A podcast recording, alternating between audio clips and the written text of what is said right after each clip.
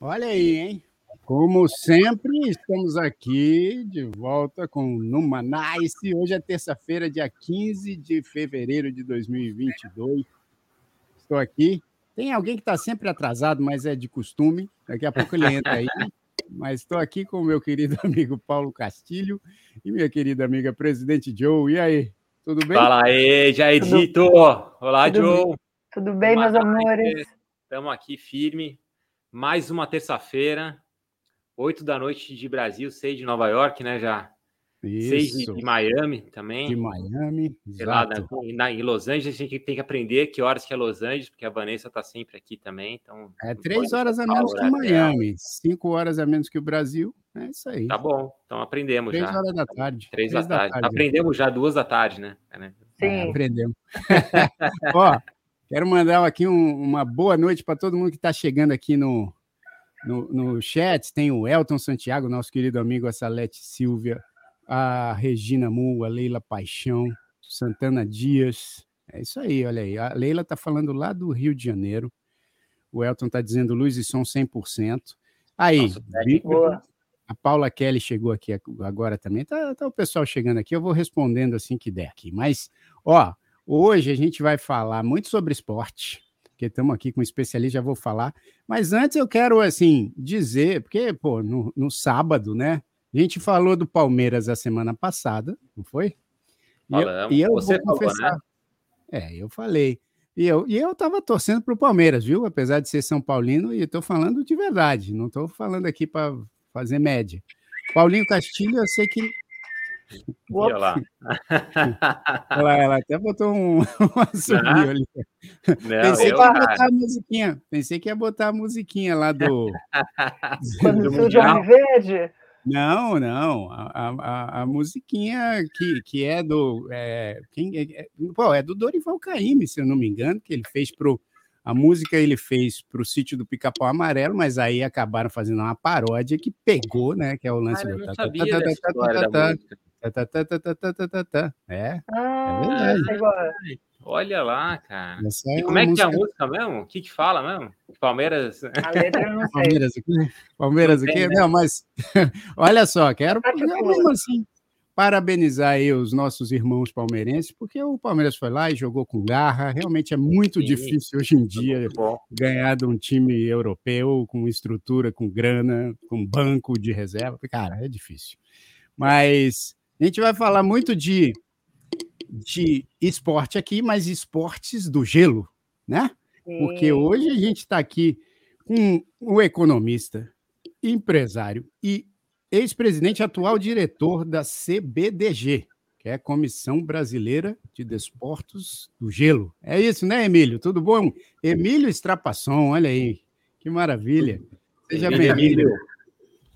Tudo bem? Boa noite. Muito obrigado pelo convite. É, CBDG é Confederação Brasileira de Desportos no Gelo. Isso aí. Olha aí, eu já começo errado, tá vendo? Eu, eu tô que nem o Palmeiras contra o Chelsea aqui, não consigo. Bom, mas eu tô de brincadeira, mas que bom, que bom tê-lo aqui. Muito obrigado aí pela presença. Pô, eu que agradeço a- o convite, a oportunidade de trocar uma ideia com vocês. Muito prazer mesmo. Emílio, aqui no, no Numanais, é, para quem não conhece, o Numanais é um programa, um podcast, tem mais de dois anos. Né? A gente faz o Numanais toda, toda semana, a gente entrevistou muita gente, já falamos de tudo, mas nunca falamos de esporte no gelo. E nunca falamos verdade. de Olimpíada de Inverno, nada disso. A Olimpíada, é, a gente falou da a de, a de Tóquio, né? Falamos bastante. Eu, eu acertei a quantidade de medalhas que o Brasil ia ganhar na- nas É Olimpíadas de. Tóquio. É, eu, eu acho que eu também consigo acertar a quantidade de medalhas que o Brasil vai ganhar na Olimpíada de Inverno. Mas Ah, eu, que também, eu ver. acho que o pessoal aqui também consegue. Eu quero ver. O Elton acertou também a das Olimpíadas. Eu quero ver se você, se, se o Paulinho e o Elton acertam de novo a quantidade de medalhas. É, mas tem que ser é, no- na Olimpíada de Inverno tem que ser medalha dos Estados Unidos, da China, né? Porque do Brasil ai- ainda não chegamos lá, né? Fala aí, Felipão. Boa Olha lá. noite, boa noite, galera do Numanice. Boa noite. Atrasado, que feio. É, Fiquei preso no trânsito. Quando finalmente mas- a gente vai falar de Olimpíadas de Inverno, Felipão, esporte no gelo. Agora você sabe alguma coisa do que a gente vai falar, vai? Mais que futebol. Ah, cara, eu sei, porque quando eu morei na Alemanha, na verdade eu achava muito legal acompanhar a Olimpíada de Inverno, cara. Tinha umas coisas, eu não sei nem se, se aquilo era uma modalidade que só tinha lá, mas é, tinha uma parada que os caras saíam, tipo, esquiavam. Não sei se o Emílio. Boa noite, Emílio. Tudo bem, Felipe? Tudo bom, prazer. Eu não sei se você, você conhece é, essa, essa modalidade, mas os caras eles desciam uma rampa de gelo esquiando. Aí os caras largavam o esqui, meu, saia correndo, pegavam um arco e uma flecha, tipo, atirava no, no alvo. Depois era tipo um triatlon com umas coisas bizarras, assim, tipo a Olimpíada do Um Faustão. né? É, mas era, puta, aquilo era legal demais de assistir, cara. Esse ainda não tem. Esse aí ainda não virou olímpico. Mas o que, que é isso, Emílio? É uma. Isso é a Olimpíada de Inverno ou é uma, uma parada que tem só na Europa lá? Ah, eles têm as suas, as suas tradições locais ou esportes muito regionalizados, mas muitos esportes não, não viram esportes olímpicos e não são modalidades assim, conhecidas. Esse aí, por exemplo, eu nunca vi. Puta, era legal demais de assistir. Isso aí acho que deve ser, deve, devia ser uns brothers do Felipe. Que, É, da região onde aí ele tá, tá, morava. tá igual a história do robô. É. Felipão. Exatamente. Aí, aí eles falaram para o Felipe alguma coisa lá que ele entendeu que era esporte É, olímpico. ele- em alemão ele achou que era isso, né? É. Onde é que você morou lá, Felipe? Qual cidade? Eu morei numa cidadezinha chamada Ingolstadt. Ficava a uma hora de Munique, no Ah, sul da Alemanha. Lá tem ali bastante mais para né? Königs, Berchtesgaden, perto da Áustria. É perto da Áustria, dava, sei lá, uma hora de carro, mais ou menos. Ali Você tem chegou a morar lá também? de bobsled. Cê- Você cê- morou cê lá morou também, na- Emílio? morou Não, eu, eu nunca morei lá pelo esporte. Eu sempre, eu fui atleta, né? A gente sempre saía aqui de casa e passava a temporada lá, viajava, fazia o máximo possível com o mínimo de dinheiro. Então, Ah. a pegada era mais roots. Uma- É, então, deixa, eu- deixa, eu já te, com- deixa eu já começar te perguntando exatamente sobre isso, porque né, a gente sabe que no Brasil né, não neva, né? É muito raro, mas talvez lá mais para o sul, onde você, porque o Emílio está falando de Pelotas, mas também é raríssimo. E aí, para esses atletas que se dedicam a- a- ao esporte no gelo e morando no Brasil, as viagens têm que ser constantes para treino, né? Ou, ou existe alguma estrutura que você treina, por exemplo, sem o gelo, né? E depois você pega um momento aí que você vai treinar aí, aí com, com neve, com gelo. Como é que é isso aí? Então, a gente tem como base uma divisão bem clara assim nas, na, na gestão das modalidades. Tem aquelas praticadas na neve e as outras praticadas no gelo. Então, neve são todos os esquis, snowboard, slopestyle, né? Toda essa essa parte que é na montanha, na natureza, onde você pode ir para a Argentina ali, encontra uma montanha, pratica no Chile, enfim. A nossa parte, a da confederação que eu, que eu faço parte, são os esportes praticados né, em, gelo. em superfícies artificiais, que é o curling, Ah, o entendi. hockey, patinação, o bobsled, luge. Então é no gelo. E claro, aí a gente não tem nenhuma estrutura no Brasil. Quer dizer, não tinha, né? Depois eu tenho que fazer uma propaganda, porque em São Paulo a gente tem agora uma arena onde a gente consegue ter treino de patinação e tem a primeira pista de curling do Brasil, ali no Morumbi. Legal. Então é, é espetacular, é uma experiência assim única e agora a gente tem no Brasil, coisa que a gente sonhou por muitos e muitos anos. Então realmente, para competir em alto nível tem que viajar, tem que estar lá fora. E aí depende muito da estrutura familiar. Tem muitos brasileiros que na verdade já moram lá e escolhem competir pelo Brasil, isso principalmente nos esportes de neve. E ou se mudaram muito cedo para lá. Então, claro, aqui é só treino físico para quem mora ah, no Brasil ainda, né? E, Tá. e, Emílio, o teu, o teu esporte é skeleton, é isso? Eu, é, eu vim do esporte chamado Skeleton, que para quem não sabe, eu acho que agora todo mundo sabe que a Nicole foi um sucesso assim de audiência, não sei se vocês acompanharam um pouco. Nicole é uma menina, menina, 27 anos agora, que aos 7 anos se mudou para o Canadá, eh, né? E, e ela é da minha cidade, eu sou de Rio Grande, aqui perto de Pelotas. E interessante que no ano que eu fui para começar foi o ano que ela se mudou para o Canadá. E a gente se reencontra agora em circunstâncias totalmente diferentes e ela nos representando. E a história dela é muito bonita, mas o meu esporte é o esqueleto, aquele que se joga de cabeça, né? Sai correndo, uma prancha. Tem aí, aí ó, a Nicole. A Nicole tem uma história sensacional. Ah, muito louco. Isso aí, isso aí não é aquele esporte do filme do Jamaica abaixo de zero? Não, Esse não é o esporte, essa é a pista do esporte, né? Aí também se compete no bobsled, onde vai é o treinador com, com, os atletas.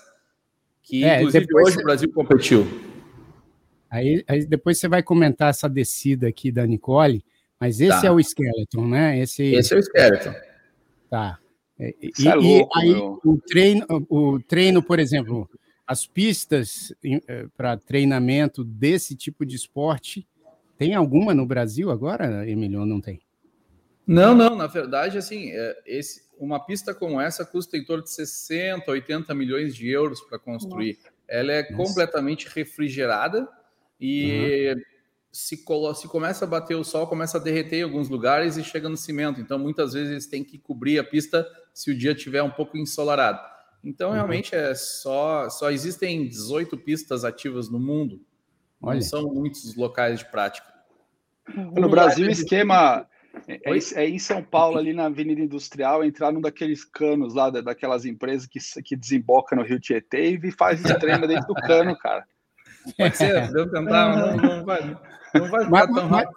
Mas, mas como, como que você. Vai dar é, bom. Se, é, como que você se interessou por esse esporte especificamente, Emílio? Conta aí a história pra gente. Ah, e, isso aí, cara, eu era sempre fui apaixonado por esporte, principalmente Olimpíada. Para mim, eu, eu, sou da época de assistir o Luciano do Vale narrando até, né, é, sinuca que... de madrugada Pô, com o chapéu. Então, Emílio.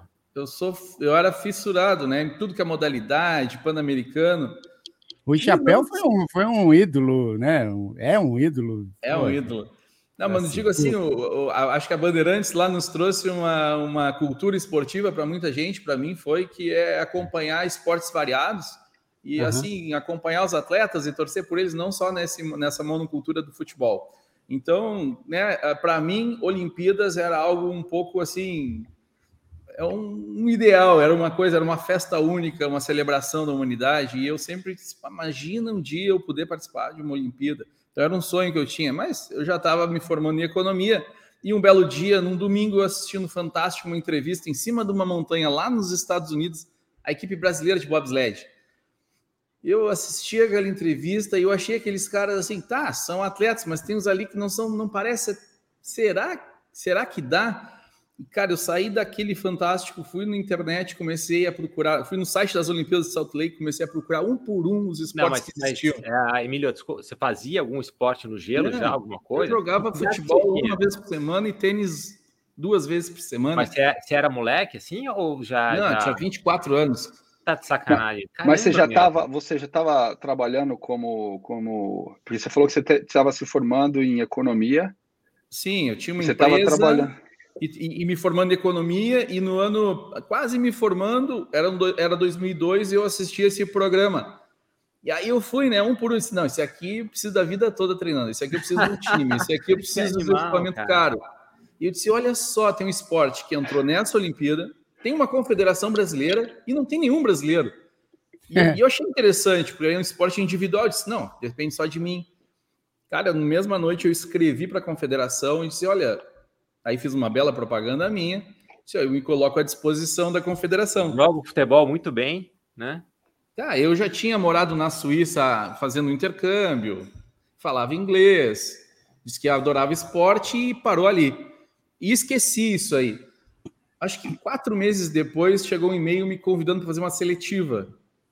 Hum. Eu disse, tá, vocês estão de sacanagem. Ou seja, melhor propaganda é, mas eles estavam procurando meio, maluco, né? né? Não tinha ninguém no Brasil para fazer, aí tem um cara que se oferece e eles pegaram.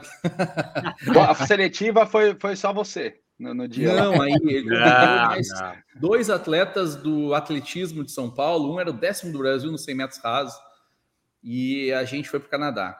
Mas eu, sério, foi uma coisa, se a confederação era meio complicada, e o lance foi assim: olha, eu vou te entregar passagem no estacionamento do Ibirapuera tal dia e tal hora. eu disse, mas tu tem que pagar a passagem para chegar até São Paulo. E eram umas coisas assim muito diferentes. E eu paguei para ver, né? Fiz o meu visto à distância, peguei, comprei a passagem, fui para lá. Quando chegou o cara com a passagem no, no estacionamento, eu disse, cara, é verdade. É verdade. Mas, Emílio, na época você não, era, você não era casado, não, na época, né? Eu tava namorando. Cara, porque ima... imagina você chegar para sua mulher e falar, meu, eu vi um programa ali de uns caras despencando de cabeça no gelo lá e não, vou abandonar vou tudo. E... Vou quero que você chegar no estacionamento do shopping lá em São Paulo, vão me dar uma passagem. É. Poder, é, ela tá comigo até hoje, ela lembra dessas histórias assim, assim, a jornada foi incrível, mas foi muito aleatória. É. Foi um rolê aleatório gigantesco para chegar até aqui. Mas então, enfim, aí eu entro no avião, tinha mais três atletas, uma menina, dois caras profissionais, e eu, e eu assim, atleta de final de semana, né? Só uhum. a única vantagem competitiva que eu tinha é que eu sabia inglês e, e ninguém mais sabia. já resolveu já, uma essa era a vantagem. e aí eu fiz uma seletiva lá e acabei sendo mais rápido, até na parte física, não sei se eu acho que eles estavam com medo, enfim. Deu certo, gostei demais e comecei isso em 2002 no Canadá. Então, e, e aí. Mas, Emílio, quando... peraí, cara, tá, tá muito louco essa história. Porque aí você chegou lá, você, você fez a seletiva, você, você, tinha alguma experiência? Os caras falaram: isso aqui é o Skeleton, você viu lá na TV e tal, então sobe aí e desce, vamos ver como é que você vai? É. Ou rolou um treinamento antes? Não, claro, a gente foi para uma escola internacional, então tinha gente do mundo inteiro, eram 28, 30 atletas assim que chegaram lá, então era toda a parte técnica, eles explicavam como funciona o trenó, como é que pilota, como é que, né, como é que sai correndo. O início era do início da montanha ali, não era lá de cima direto, então eles vão escalonando. A gente chegou lá em cima depois de três dias de treino. E, ah. Mas assim, eu, eu, sinceramente, a gente subia de caminhão, né? Eu entrava no caminhão, olhava aquela pista que é algo gigantesco, eu me perguntava assim, o que, que eu tô fazendo aqui? É. Não passava naquele meio. Tá louco, meu. Oi, Agora... mas e, e, os capotes? Assim, você tomou algum capote violento nessa, nessa trajetória Cara, aí? Eu tenho um olho caído aqui que é, que é, é quebrado. Nossa. Já, a pergunta do Felipe. Aqui eu tenho um osso Não, cara, porque, porra. Não, é, se quebra inteiro. Eu tomei um capote uma vez de, de snowboard, nunca mais fiz na minha vida, fiquei traumatizado. Eu desloquei o... né? a cabeça é? na frente, cara. É. Agora imagina essa, essa parada aí que você vai com a cabeça é. assim, meu. Exatamente. Aliás, ele é, eu, ele é muito seguro, uhum. na, comparando com o bobsled, porque a gente está muito próximo do chão, ele, ele não vira com facilidade, não é algo. Uhum. E ele não é pilotável, não é para dizer, ah, a curva é para a direita, se eu apertar aqui, vou para a esquerda, bato no teto. É. Não é. Meio que a gente controla as oscilações e pilota, uhum. mas não é que a gente vai dar direto numa parede, sabe? O máximo é a pressão numa curva que pode te jogar forte e bater na parede lateralmente. Ah, então a gente é. segura dentro daquela estrutura metálica, quando bate, bate meio que o para-choque. Entendi. Agora, é, você pôde reparar, Emílio, que nenhum de nós aqui entende nada desse, desse, desse esporte. Então, assim, a gente vai te fazer perguntas que talvez você fale, puxa vida, mas isso é muito básico. Mas, assim, é, a, pelo que eu entendi dessa descida da Nicole, né, que acabou trazendo mais desse esporte, acho que inclusive para todos os brasileiros, é, é que você, enfim, tem que fazer aquele percurso da maneira mais rápida possível, né? E, e aí, é, provavelmente deve ter uma técnica para você, obviamente, ganhar velocidade e tal, e, e, e, um preparo físico também, né? E tal. Então, qual que é o, o, preparo do atleta que faz skeleton? O que, que, ele, que ele tem que fazer? Além de conhecer a pista, obviamente, né? É, isso aí é importantíssimo. Conhecer a pista nos, nos mínimos detalhes. Não pode ter uma surpresa assim, ó, oh, para que lado é a próxima curva? É, Tem que estar mapeado no cérebro completamente. Mas, assim, uma descida no skeleton são três componentes principais, que é a largada, tem que uhum. ser muito forte, a pilotagem e o equipamento. Largada. Basicamente, todos os atletas do mundo passam a off-season, né? toda a, a, temporada que não tem competição treinando fisicamente para ficar o quanto mais rápido, melhor. Porque um décimo, um décimo nessa largada mais rápido significa três décimos mais rápido lá embaixo. Então, às vezes, é, são, é um centésimo de segundo que define um lugar ou dois lugares, né? Então, uhum. largada é essencial. Depois, é assim, você sai com a adrenalina a mil. Tem que ser assim, hum. toda a adrenalina do mundo. E quando mergulha no trenó, tem que virar um monge budista. Hum. Porque tem que ter muita calma para não fazer nenhum movimento brusco. Porque a gente olhando a Nicole parece simples, mas uma pessoa que está começando, ela bate em todas as paredes igual um pimbolim. Ela fica batendo para lá e para cá. Isso que ela faz nessa reta, é. isso precisa de muita experiência. Por exemplo, bater, aí ela está não... pilotando nas oscilações. Se ela pilotar uhum. errado, ela ajuda a pressão a levar ela lá para o teto. Entendi. Então ela tem, tem que evitar controle. oscilações, mas se ela pilotar no timing errado, pode ter um acidente mesmo, bem sério. E pelo que eu percebi, as pernas também têm um papel importante, talvez, né? Sim, tem, as pernas podem fazer algumas correções. Não é o ideal. Os melhores ah, do mundo a gente nem vê eles tocar no chão, mas eles tocam, eles pilotam com os ombros e joelhos, pressões uhum. nos ombros e nos joelhos. Uhum. Mas e até uma mudança na cabeça, assim, já tira da, já, já corrige uma direção. A perna tem um papel essencial na largada, né, Emílio? na largada, a largada, a largada corre. Você já viu? Você, já, você viu o pessoal é, capotando na largada já? É escorregadio aquela, ah, aquela partida é, ali? Ah, já, já. Tava vendo, Não, tava vendo... Aí é outro esporte. Aqui é o bobsled, né? Aqui é o bobsled. Você é mostra a, a, a, derrapada. Isso é, aí acontece não com tanta frequência, mas já aconteceu com o melhor do mundo que o atleta perdeu o, o break ficou para trás. E aí vocês mas, vão ver. Isso aí uma sapatilha caso... que não foi tirado o gelo.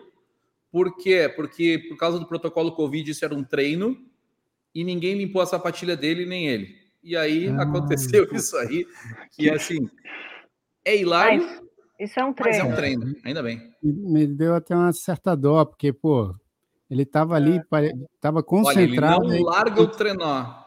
É e, é. e, o piloto olhando para ele, tipo, vamos ou não? Vamos. Isso, é. aí seria, isso aí seria o Paulinho na primeira tentativa de descer da parada. ah, rapaz, acho Pô, que nem isso eu faria, Felipão. Nem, eu também, nem isso eu faria. Eu, cara, você é doido. Não, ali, eu não sei se ele estava com a tem uma cobertura para não entrar neve. Tem uma, a sapatilha tem 250 pregos na frente. E se ele pisar na neve, os pregos somem, fica, fica liso.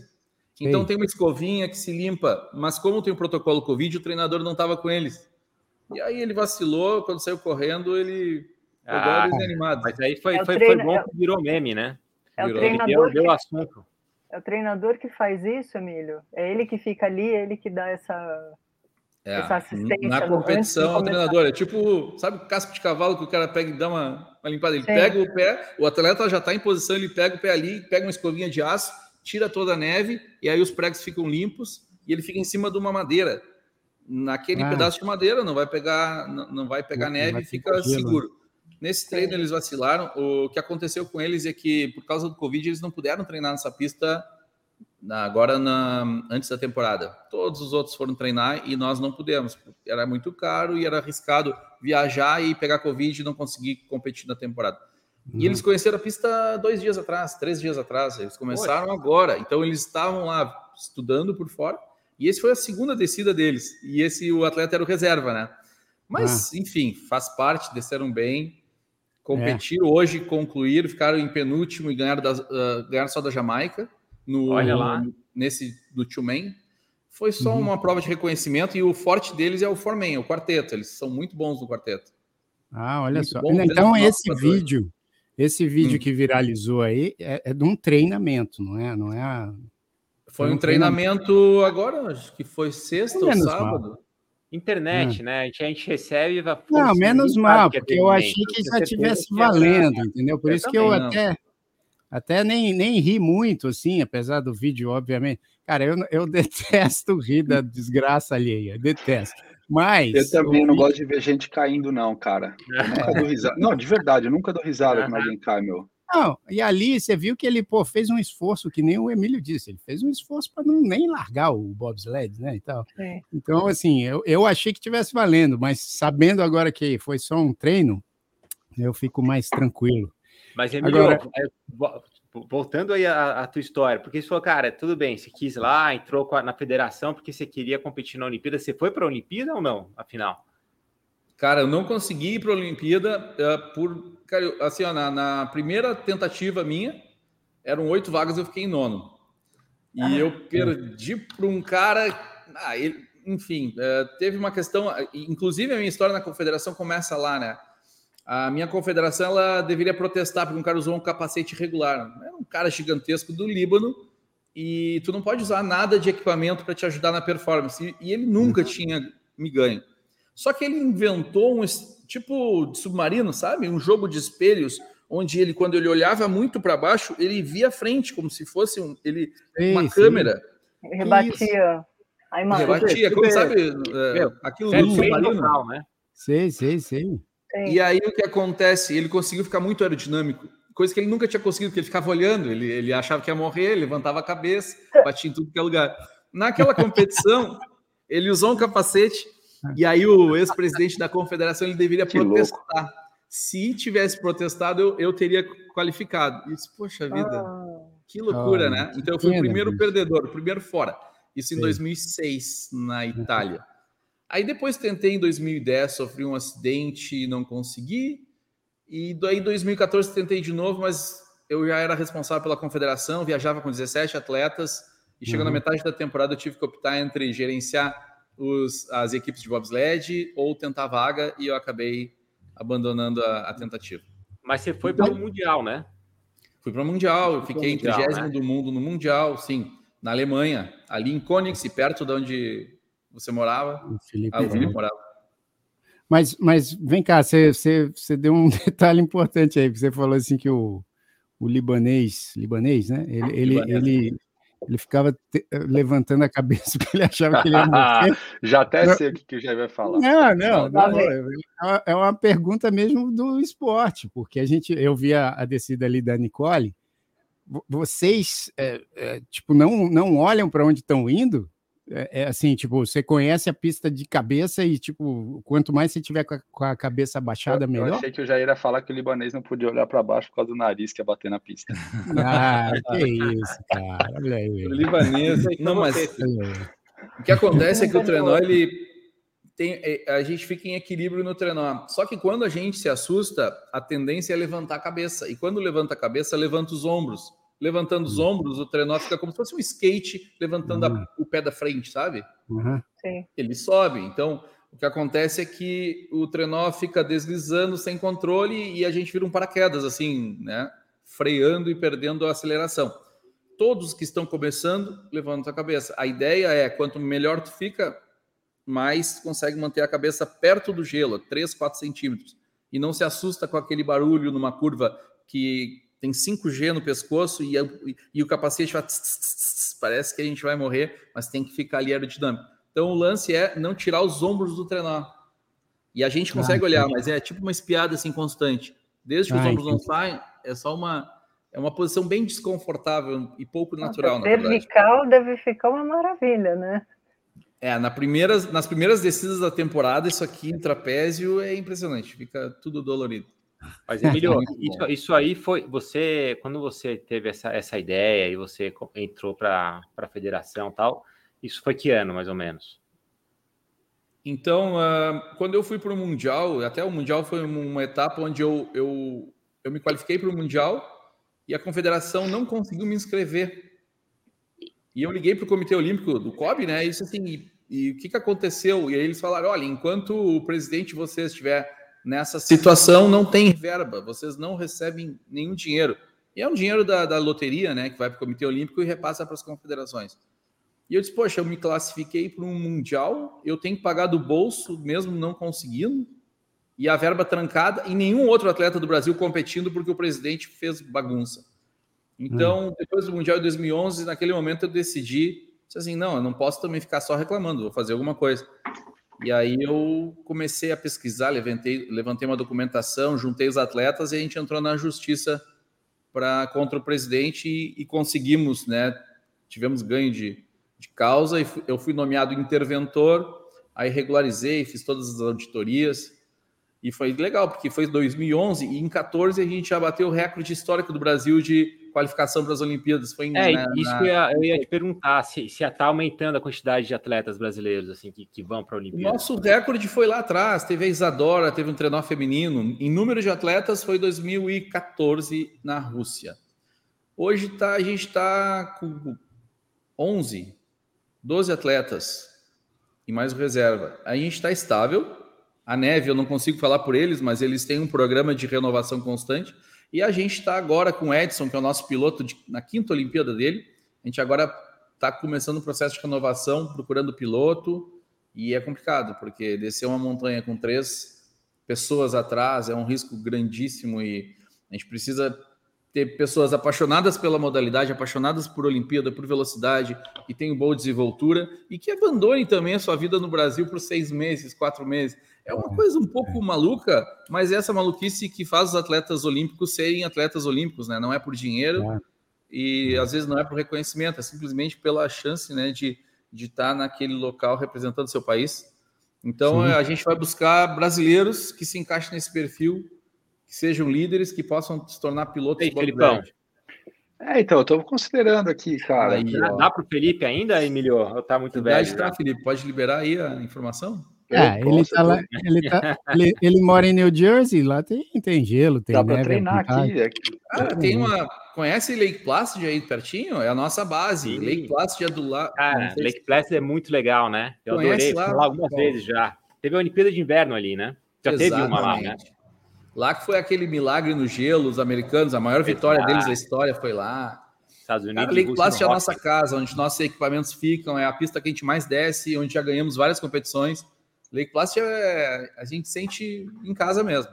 É Pô, que legal, cara, que bacana. Que é uma cidade que fica umas seis horas dirigindo de Nova York para o norte, assim, dos Estados é Unidos. É entre Montreal e, e Nova York, assim, um pouco no meio do caminho. Mais perto de Montreal, né? É. é.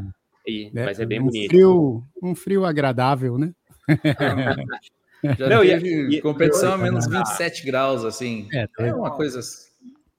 Agora, falar, Emílio, só, só uma, uma, coisa já que é muito louco, porque tem, tem uma pista é, que, que eu ia até perguntar para o Emílio desse esporte, que é aquela pista que o cara pula com o, o esqui e ele voa. jump. Né? Aquele é um dos que eu acho mais malucos, assim.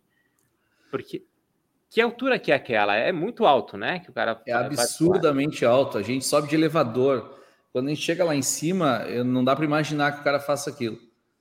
Mas eles começam morre o como tudo, por né? Olimpíada, tal, mas tudo bem. não, é, é, inclusive tem uma história muito legal. Vocês, não sei se chegaram a ver esse filme. É Joe the Eagle. Joe não. the Eagle é um inglês não. que meio tipo nós decidiu que ia entrar numa Olimpíada. E só que lá atrás. Meio tipo tinha... nós, não, meio tipo você, né, melhor? Essa... nós brasileiros. cara, e o Joe, vale a pena ver esse filme, porque o Joe é um cara que colocou isso na cabeça, eu vou participar de uma Olimpíada. E aí ele foi, só que eles não tinham critérios, era simplesmente o número de vagas por país. Não tinha nenhum britânico, ele foi lá. Se, e, e, disse, eu vou me qualificar. Aí eles mudaram a regra, e colocaram alguns parâmetros, assim, uns índices, ele conseguiu se qualificar, mas ele era conhecido porque ele voava, ele não voava reto, ele voava em direção à, à plateia, assim. Caramba, meu, que medo. Ah, o cara era assim, mas foi uma história tipo Jamaica abaixo de zero. É muito legal o filme. Olha Pô, só. É, como é que é o nome mesmo, meu? Joe the Eagle, Joe? eu acho. Não, Joe, Joe the Eagle. Eagle é o personagem. Eu não sei se o filme é o mesmo nome dele. Tá. Joe Podia ter o, o Brasil abaixo de zero, né? já que você falou que o bobsled brasileiro chegou antes até do, do bobsled jamaicano aí nessas Olimpíadas. A gente é. ganha dele sempre, seguidamente. Hoje ganhou de novo. Mas é eles têm o charme deles, não tem o que fazer. Exato, exatamente. É, eles são sensacionais. Exatamente. E o Lud, ele é bem mais perigoso, né? É, eu chamo Luge, é, Lud, Luge. Luge. Luge ele é o, ele eu considero mais perigoso e é mesmo porque ele é, é pilotável. Você consegue direcionar as lâminas. Você está numa altura maior do gelo, a lâmina mais fina, a velocidade é maior. Então, por exemplo, agora, enquanto um trenó de skeleton chega a 136, ele chega a 147. Caramba. São 10 quilômetros a mais, que é muita coisa uh, lá naquela, sob aquela pressão. Eles vão e é um costas, pouco mais perigoso. Né? Eles vão é, vai deitado de costas, né, no trenó. É, com os pés para frente, barriga para cima. E esse esse eu considero que se não começar muito cedo é, é difícil performar bem, porque tem que ter muita sensibilidade, porque se pilota com os ombros e com uhum. os pés. E tem atletas que aprenderam a pilotar sem olhar para frente, então eles olham para o céu, eles percebem as, a pista e as pressões e vão pilotando. É algo assim, é uma, é uma sinfonia com a pista. É e tem legal. atleta brasileiro nessa modalidade? Já tivemos dois atletas olímpicos, sendo que o comentarista da Globo atual, Raskini, ele foi o nosso atleta olímpico de luge. Ele é um, é um, foi o nosso pioneiro. Depois uhum. ele foi atleta, foi piloto do bobsled em 2006. Mas uhum. ele foi. Depois tivemos outros, mas abandonaram, não tentaram chegar nos Jogos Olímpicos. E quanta, quantas modalidades a, a, confederação, né, que você que você cuida, é, quantas modalidades tem com atletas brasileiros? Eu, eu cuido, na verdade, sou diretor. Agora, depois que eu saí da presidência, e eu estou colaborando como diretor do bobsled e do skeleton, que são onde a gente tem atletas. Nós temos hoje, na confederação, nós temos muitos atletas de curling que uhum. basicamente residem no Canadá, em Vancouver uhum. em especial, eles se organizam, temos seleções seletivas, participam de mundiais. Então tem, eu acredito que em torno de quase 200 atletas já circularam, já foram cadastrados, brasileiros que, que praticam curling ao longo desses últimos anos. A gente teve patinação artística, tem bastante, tem a patinação de entretenimento. O, que... Emílio, desculpa, o curling tem 200 atletas, é isso? É, o curling ao total já, já tivemos o, em torno de 200 cara, pessoas. Sim. Eu vou fazer muito feio na tua frente agora, mas qual, qual que é o curling? É o de enxugar é do... É da, da, da, da, da vassourinha? Da vassourinha. ah, legal. Deixa eu contar para vocês, o curling, o Brasil é a maior audiência do mundo do curling, fora dos países que praticam ele. Olha, Sério? É. Que legal. E, eu, e você mencionou a Band, cara. Eu lembro que a primeira vez que eu vi curling, acho que foi na Band também. É. E, e para gente, e para gente é um, quer dizer, para gente, para mim era um esporte completamente desconhecido quando eu vi, né, a primeira vez. O que as pessoas eu... estão fazendo aí, né? É, exato, porque tem aquela movimentação, que eu nem sei, nem sei o nome dos, dos equipamentos, mas tem aquela movimentação que parece que o cara está movendo, ou. Que, é, que as pessoas, tá varrendo. É, as tá pessoas brincam de enxugando gelo ali, né? Fica enxugando gelo. Mas, é, e aí deve, deve, ter toda uma técnica e tal, né? Nisso aí. Mas ó, eu, aqui, vocês ficaram tirando sarro de mim, ó. Esse aqui ah, é o esporte que eu falei da galera descendo. O cara desce de esqui ali. Nada, são duas, esqui, são duas Mas aí não é com arma, é com arco e flecha? É arco e flecha aqui, ó. Olha aí, cara. É, é deve ser a origem do biathlon, né? É, biathlon. Nas Olimpíadas é com arma. É, é o biathlon choca aí, ó. Mas o Fê, é o que? Ele desce, ele desce essa rampa de gelo e depois ele sai do esqui e vai fazer o arco flecha? É, ele é sai isso? correndo, joga o esqui lá, pega o arco e a flecha e tem que atirar no alvo. Olha, eu, o pouco que eu sei do biatlon é, é um circuito que se faz, o atleta faz o máximo de esforço, chega o coração na boca, ele tem que acalmar os batimentos para conseguir acertar. Ele tem cinco tiros. Tipo como se ele estivesse caçando no gelo, né? É impressionante. É, é uma simulação e existe muito. É um dos esportes onde o, o atleta tem que ser mais completo, né? porque tem a é. preparação física e, e, a parte mental da mira. É... Agora, oh, Emílio, desculpa, é, é, eu, a pergunta que eu queria fazer, porque assim, a gente fica acompanhando né, nas, na, nas Olimpíadas, aí nas Olimpíadas de Inverno, nas Paralimpíadas, é, enfim, a gente fica sempre imaginando assim, né? Isso sempre, sempre é comentado, né? Ah, pô, o esporte brasileiro tinha que ter um, um fomento maior, né? Ou, ou um, uma programação melhor, né, de, de acolher melhor os atletas, uh, treinamento, estrutura e tal.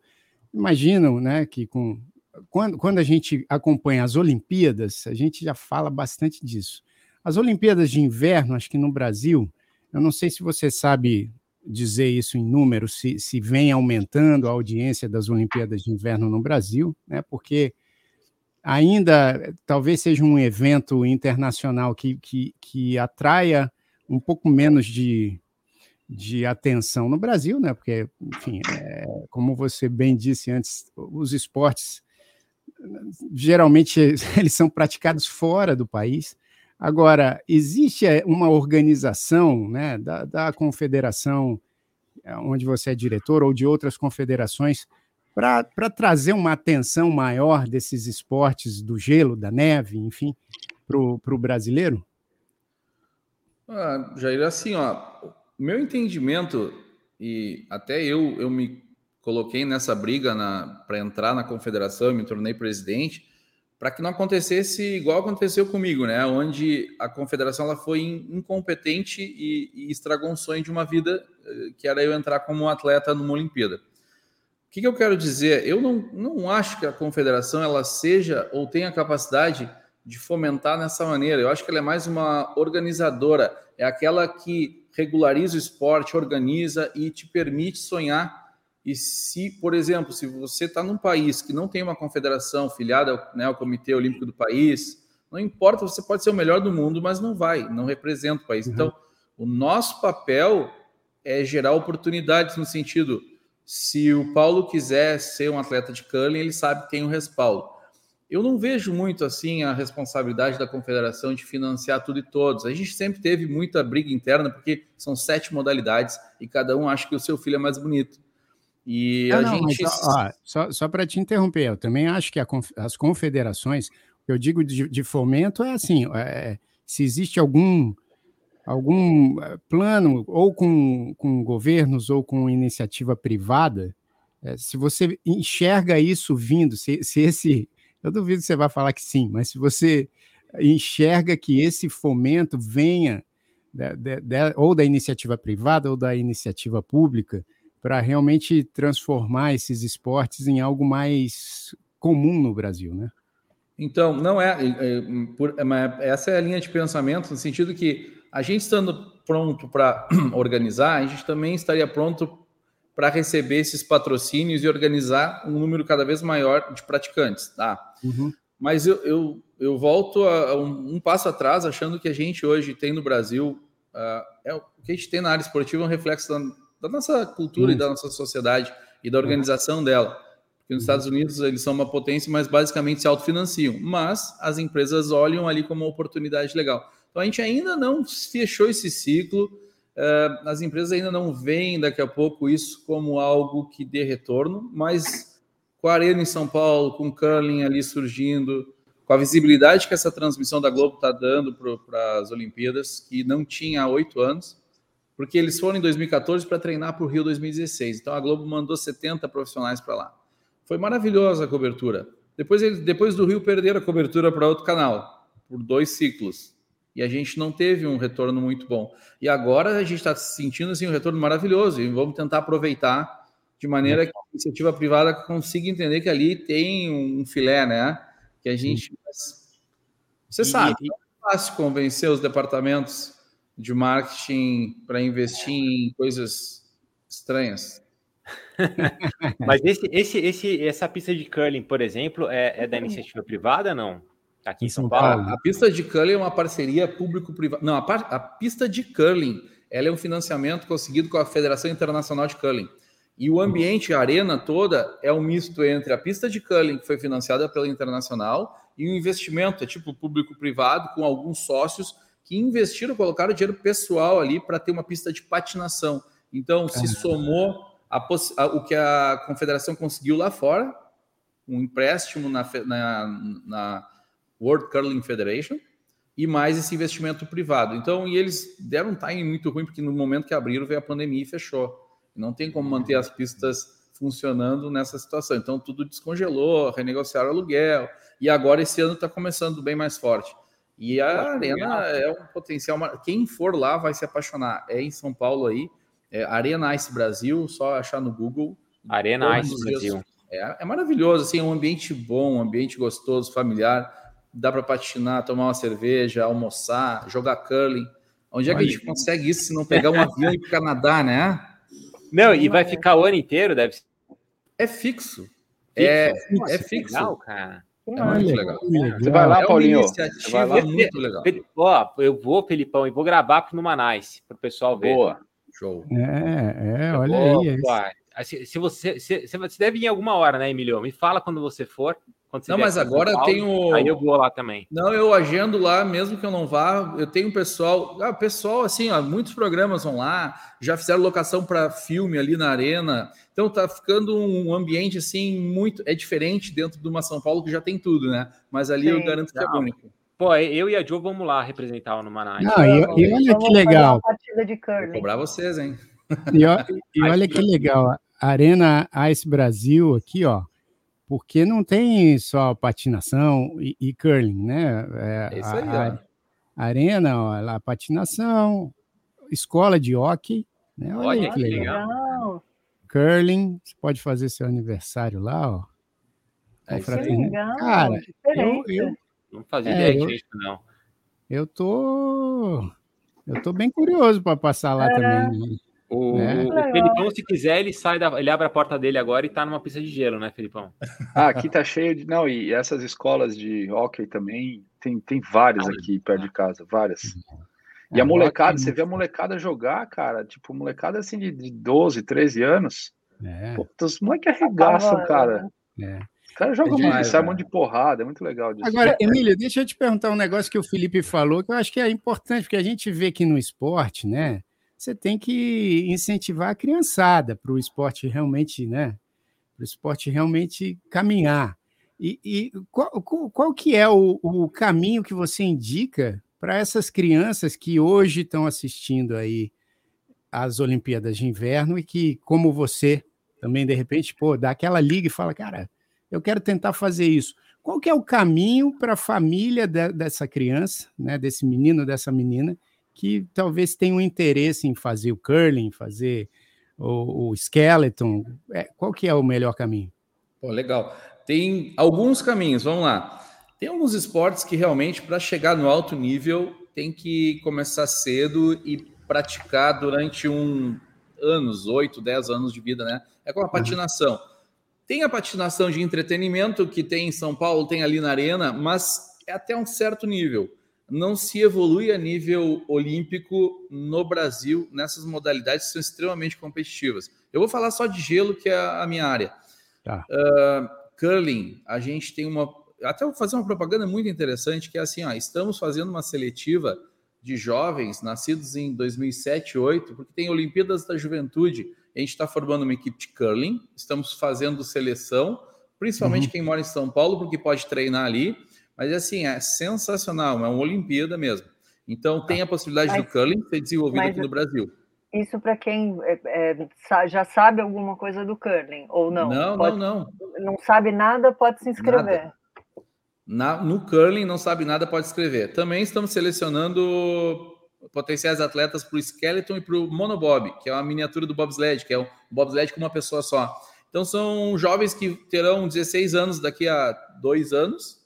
E uhum. a gente já levou vários, já levou equipe de curling, já levou bobsled, skeleton, masculino e feminino.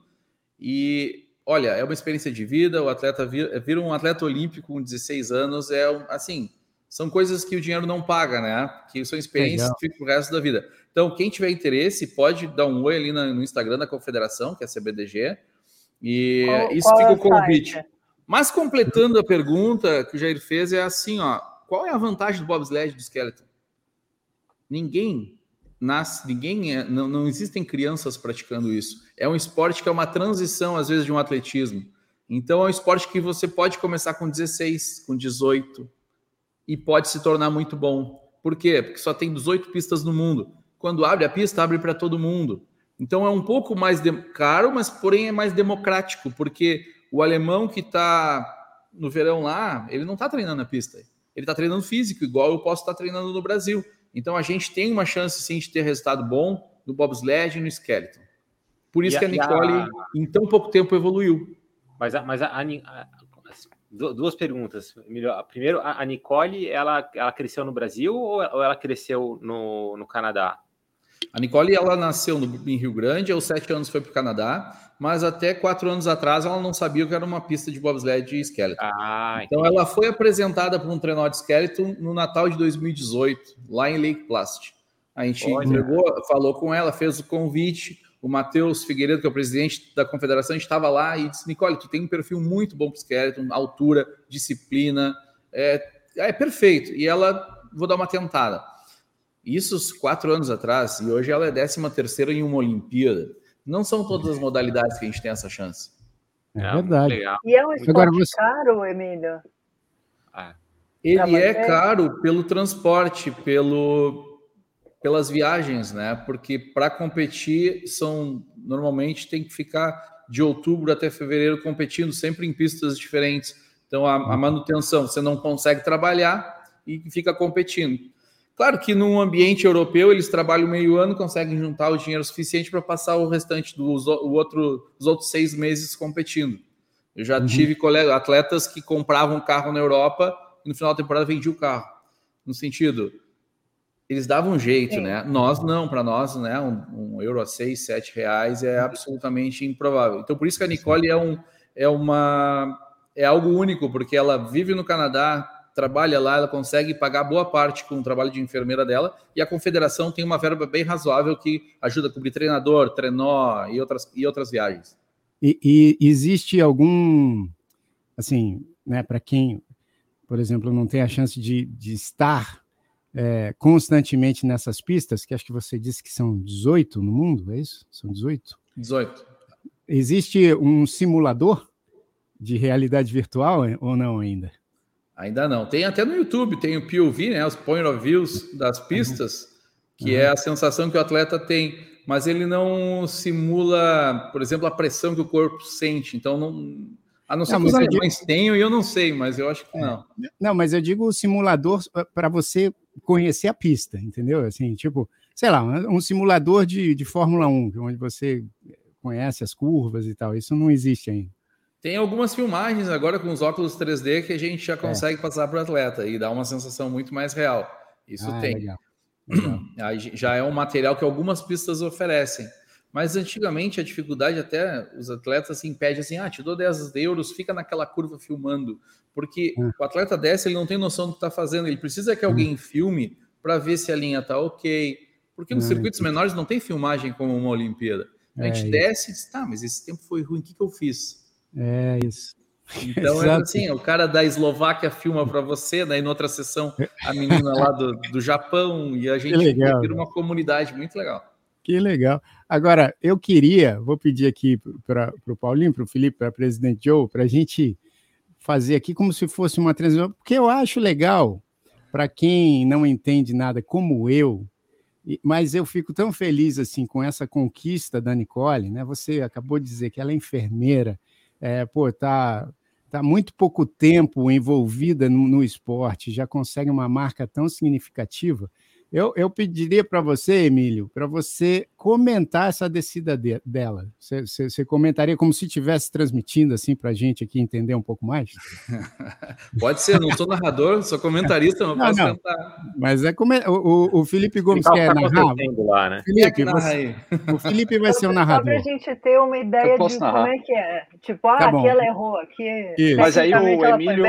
O Emílio não. vai me ajudar aqui como comentarista. é, o, o Emílio é comentarista, você é o narrador. Você vai a emoção tem que ser dada pelo narrador, eu acho. Isso. Então é vamos lá. Então vamos. Ó, vou soltar aqui então o vídeo da. Vamos lá, atenção, valendo. Vamos lá, estamos transmitindo aqui ao vivo, Nicole, para essa descida especial. Emílio, qual a expectativa aí nessa uhum. descida da Nicole? A Nicole está descendo em Altenberg, Alemanha. É a pista considerada mais difícil do mundo. Ela é muito técnica. E já na curva 4, se ela errar, ela pode perder o trenó. Olha só, olha, olha como ela desce. É, é, gente, é emocionante. Nicole ali. É, Essa é a curva 4. A curva 4 agora. Agora sim. Parece que a pista está um pouquinho com pó hoje, mas é, acho que não vai, não vai influenciar na descida da Nicole. Agora ela está indo para uma reta que prepara para uma Chrysler. Chrysler é um 360. Então aí são três loopings. E se ela errar o timing, ela bate muito forte perto de treinar. Olha, ela bate, mas uh, não tão uh, forte. Mas ela bateu, ela bateu ali agora, hein?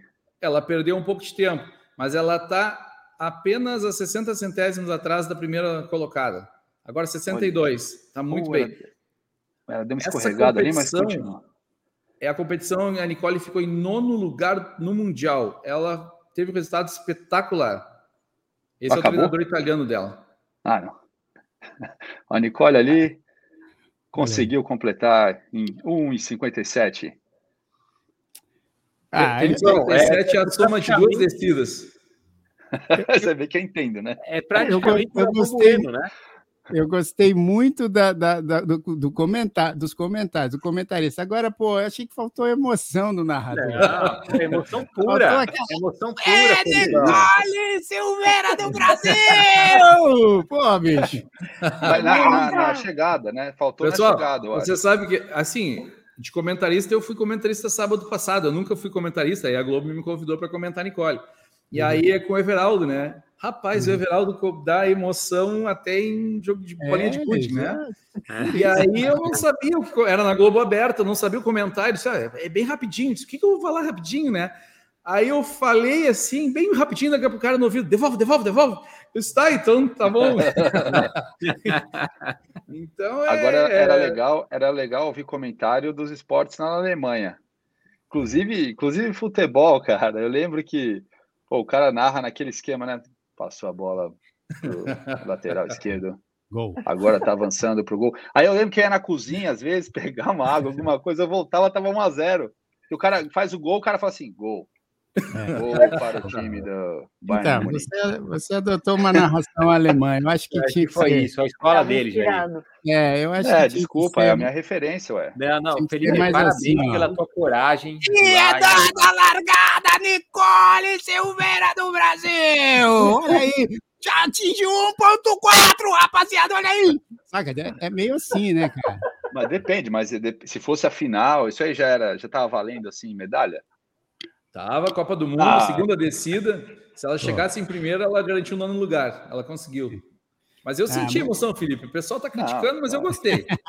Não, eu acho que não, é, dá, para dá, pra, dá pra ir, Felipão. Próxima Olimpíada você narra ali. Eu acho que eu prefiro descer a pista ali do que comentar, Aí, viu? e, e, as Olimpíadas de Inverno vão até o quê? Essa semana? É até domingo. 20, né? Até domingo, né? Até aí domingo tem um encerramento. Quem que você acha que vai ficar ali na frente no quadro de medalhas, Emílio? Eu acho que é a Noruega. Eu, Noruega. não estou acompanhando tanto o quadro de medalhas. Eu acho bem legal os canais que colocam assim o quadro de medalhas e o Brasil, assim é algo muito esperançoso. mas eu, eu, não colocaria. Mas estava uma briga Estados Unidos. Eu não colocaria, foi bom. A gente vai chegar lá, mas não esse ano. Cara, mas a Noruega é impressionante, né? Porque ela não tem uma população tão grande e está em primeirona ali. Quer dizer, tem 12 medalhas de ouro. Mas tem gelo, né, Paulinho? Tem gelo, tem gelo que vou te gelo. falar, cara. Só tem essa pequena vantagem. É a única coisa que eles não, falam lá, cara... lá, é no gelo. Os, os 100 habitantes do país ficam no gelo o dia inteiro. Mas é, também é uma questão cultural, né? Por exemplo, a, a, na Holanda eles ganham tudo no, na patinação de velocidade. A Noruega no biathlon, no cross country. Então são culturas que se refletem nos resultados. Eles são maravilhosos, os noruegueses são, são uma máquina, cara. Não cara, deve ser engraçado, Emílio, quando você tá lá e, e o, o, norueguês olha você do Brasil, né? Vê um cara com a bandeira do Brasil e fala, meu, o que, que, que, você tá fazendo aqui, cara? Como é que você... Exato. É, tipo Jamaica, né? É, é tipo vôlei de praia, mas você vê, né? Nas é, Olimpíadas... Tipo, teve... vôlei de praia, né? Não, teve uma dupla, se eu não me engano, acho que foi... Era boa? Norueguesa, talvez. É que, que, pô, eu falei, cara, olha que louco, os caras competindo em alto nível, vôlei de praia num país que, é. pô, fica muito tempo no frio, né? Na Mas... Alemanha, na Alemanha, os caras adoravam jogar vôlei de praia, cara. É verdade, são bons. Tem um monte também. de quadra, óbvio, artificial, né? Os caras jogam uhum. areia no chão ali, mas eles uhum. treinam, eles, pô, eles adoram. É, Sabe que tinha um movimento para colocar vôlei na neve, tipo de dupla, mas na neve. Puxa vida, mas existe, esse, existe essa Eu não sabia, mas um cara me ligou dizendo assim, eu era presidente ainda, disse, ah, vamos fazer uma movimentação para incluir nas Olimpíadas e vamos, eu quero a tua ajuda. Vôlei de neve. Eu disse, ah, não é comigo, é na outra confederação, mas eu achei interessante, né? Pô, é interessante, vôlei de neve é só a plateia, bom, é, se bem que tem plateia. Esse jogo demorasse também congelava atleta. É, exatamente. Com aquele roupa de, de surfista, como é Não, e você imagina, cara, é, eles, tipo, se jogando na neve para pegar bola. É, não é, sei, então, teria, teria tem potencial. Um... É, Agora, a, a, a confederação, a, a, CBDG, ela não, ela não, não cuida, por exemplo, desses esportes na neve, né? Tipo esqui, essas coisas. Aí, não, aí é uma é... outra confederação tem a CBDN, que é uma. Ah. Assim, ó, a CBDN foi nosso parâmetro. Eles são extremamente competentes, organizados.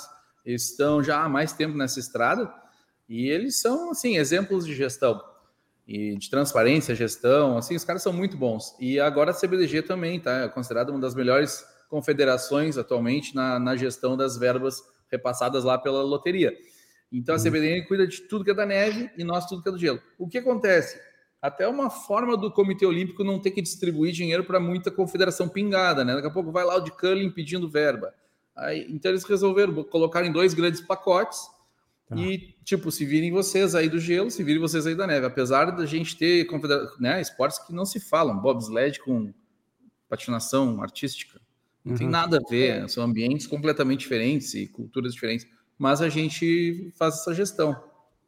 Ah, legal. E, e a confederação é, traz treinadores estrangeiros também para, tipo, é, dar um incentivo para os atletas ou mostrar um outro caminho, né? Porque eu fico imaginando, você falou aí da, da Noruega, né? Tem os americanos, os, os russos, enfim, né? os alemães. É, acredito que tenha muita gente que já é, esteja disponível aí para começar um projeto num, num, país como o Brasil. Vocês trazem estrangeiros? A gente já contratou treinadoras uh, estrangeiras inglesas, elas foram responsáveis por todo um ciclo olímpico nosso, no bobsled, ah, foi muito legal. Mas nós, elas chegaram a vir no Brasil, conheceram o Rio, fizeram camps, mas era mais um treinamento de preparação física para a temporada e aí, sim, na temporada se viajava junto, e aí se estuda a técnica, linha, pilotagem. Mas o principal é a gente acaba contratando o treinador lá. Quando a gente, a uhum. gente vai ao encontro do treinador uhum. e ele viaja conosco. E depende da modalidade, né? Na patinação uhum. tem um treinador fixo contratado, no esqueleto tem um treinador que viaja junto com a Nicole. Então são depende da modalidade, mas nós não tem material humano aqui no Brasil ainda, né? Estamos formando. O Edson, agora que está se aposentando, talvez ele se torne treinador de bobsled do Brasil. Então é uma possibilidade. Que legal. Pô, muito legal, Emílio. Puxa, assim, um papo que é, foi o que eu te falei, assim, eu como não entendo nada, mas eu gosto muito de esporte. Então, eu tenho acompanhado algumas coisas, não tenho acompanhado direto, mas tenho acompanhado algumas coisas aí da, da, das Olimpíadas de Inverno. Aqui nos Estados Unidos, existe um interesse, acredito eu, muito maior né, do que no Brasil. Em alguns esportes mais, mais específicos, né? Eu acho isso, que pode é. falar isso, mas tipo, rock no gelo nos Estados Unidos é, cara, é, é muito, muito. Patinação artística também, né? Ah. né pô, aqui acho que eles sempre estão competindo. Também, muito forte. São fortes. Aí tem outras modalidades, tem, tem até atletas que são estrelas, assim, né? Quando Sim. chega nesse momento, principalmente das Olimpíadas de Inverno, fazem campanhas gigantescas, né, campanhas publicitárias, porque atrai muita atenção. Então eu tenho acompanhado aqui e, e, cara, sempre bom saber mais, né? Fiquei, pô, fiquei super interessado na, na, história que você contou própria, né? De como você se envolveu com, com o esporte, porque realmente eu tenho, eu tenho um amigo, né? Eu tenho um amigo só só para ilustrar aqui a conversa. Eu tenho um amigo músico que ele é muito engraçado, né? E aí ele, é, é, eu conversando com ele há um tempão, ele falou assim: Ah, cara, pô, a música tá muito difícil. Isso até antes da pandemia, né? E ele é muito comédia, muito engraçado. Ele falou assim: Ah, a música tá muito difícil, eu já estou me preparando aí para um outro desafio. Aí eu falei, qual que é? Ele falou, é supervisor de avalanche no Brasil. Já estou fazendo curso. tem mercado. É, já eu falei assim, tem bastante mercado. falei assim, não, é supervisor de avalanche no Brasil. Falei, bom, tá bom, que beleza. Então, assim, eu acho, eu acredito, brincadeiras à parte, obviamente, mas admiro aí a, a a, a persever, perseverança de pessoas como o Emílio, que pô, acreditam num sonho e, e que, pô, cara, mesmo que no Brasil aqui a gente não tenha isso, vamos fazer isso acontecer. Então, isso é muito legal, cara. Acho parabéns, não. parabéns pela iniciativa. Não, e, e, e, fez é. isso com 24 anos, quer dizer, é, realmente é, acreditou mesmo, né? Pô, ainda dá para ir lá e fazer. Parabéns, Emilio, muito legal mesmo, cara. Vai história. Desculpa o Felipe narrando, tá? Acho que isso a gente podia ter passado sem essa no, no programa. Eu Mas... queria ver você narrando, Paulinho. Pô, aí não, é... Narrando curling. É. teria sido igual o alemão ali, Felipão. É, é. Pô, quando a Nicole completou o negócio, cara, assim, é, ela, ela chegou. ela chegou. um minuto e 57 segundos. Pô. Muito bom. Mas, mas, Muito bom, Emílio, E aqui, ó, a gente vai te deixar numa saia justa. Não é, não é lá uma saia justa, porque assim a gente sempre pede para o nosso entrevistado é, deixar uma dica. Pode ser uma dica relacionada ao que você falou ou não. Pode ser uma dica, por exemplo, de um lugar, de um restaurante, de uma pessoa, enfim, o que você, de um livro, de um filme. Qual que seria a sua dica no Manaus aí para a gente. Além da dica do, do, do Joe da Arena. É, Joe né? Já deixei duas dicas e é, vou. Bela dica você deixou. Você, foi, você gastou durante o programa, você não sabia. Pois Mas é, mais antes. Olha, sério, duas dicas, vou reforçar. Vocês visitem a Arena Ice Brasil, vale muito a pena, é uma experiência assim, ó. Vai com a família, vai com o filho, é um negócio sensacional.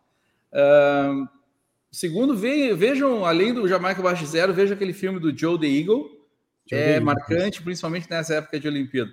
E a terceira, só para deixar daqui a pouco um, vinculado à minha história, é que quando a gente deixar a dica é quando vê algo errado vai lá e tenta mudar não fica só reclamando. Eu acho que foi o que eu fiz para é conseguir uh, reverter uma situação na confederação. E para mim assim ver tudo que está acontecendo é de um orgulho absurdo. A gente não tem noção dos resultados quando a gente começa a se mexer ou começa a se indignar.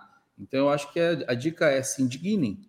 É, se Isso. gosta de alguma coisa vai atrás e se estiver errado não fica parado não fica quieto né é isso aí. Ah, não sei se era por essa, por essa linha dica. Cara, uma das, uma das melhores dicas aqui no Numanais. Uma das melhores. É, é, ah, é aquela obrigado, coisa de você mas... não se ausentar, né? De você falar, Exatamente. pô, eu preciso ir atrás daquilo que eu acho que, que tem que dar certo. E, e, vem cá, o Instagram da, da CBDG é arroba Brasil, é isso? Arroba Brasil. Eu tenho. Olha, eu, esse, eu não, esse não... é o da CBDG? Ou, ou não, tem é o da CBDG, arroba CBDGBR, se não me engano. Mas se colocar esse CBDG pinta, né? direto. Né?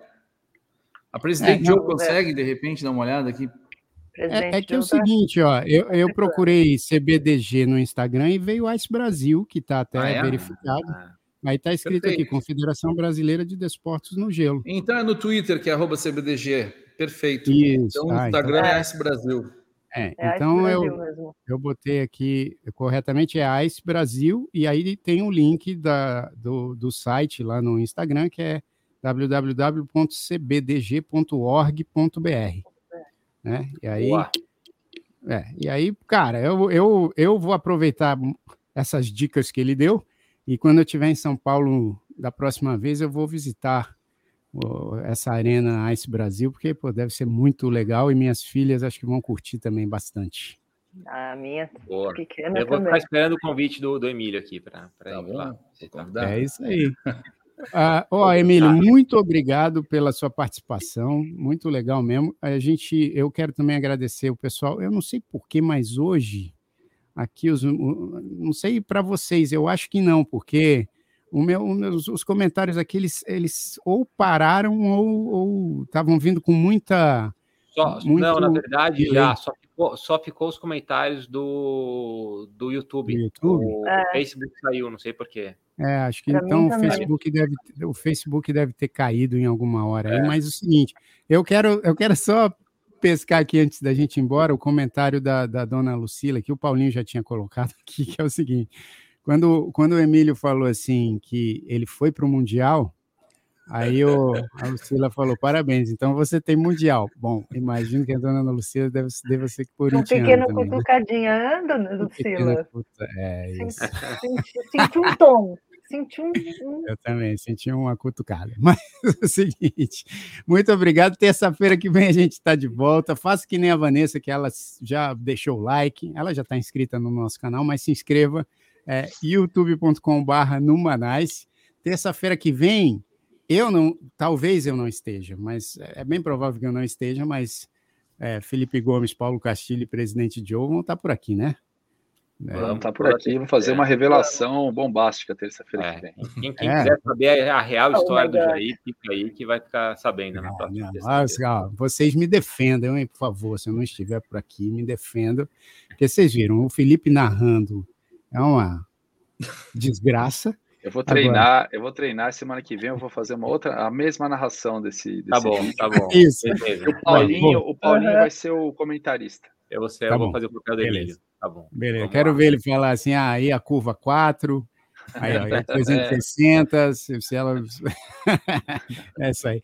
Obrigado, Emílio. Muito obrigado, Valeu, meu irmão. Emílio. Tudo de bom aí para você. Obrigado, obrigado mesmo. Valeu, Obrigado. Valeu, valeu, gente. Até a terça-feira que vem com Numanais. É isso aí. Boa semana aí para todo mundo. Até mais. Valeu.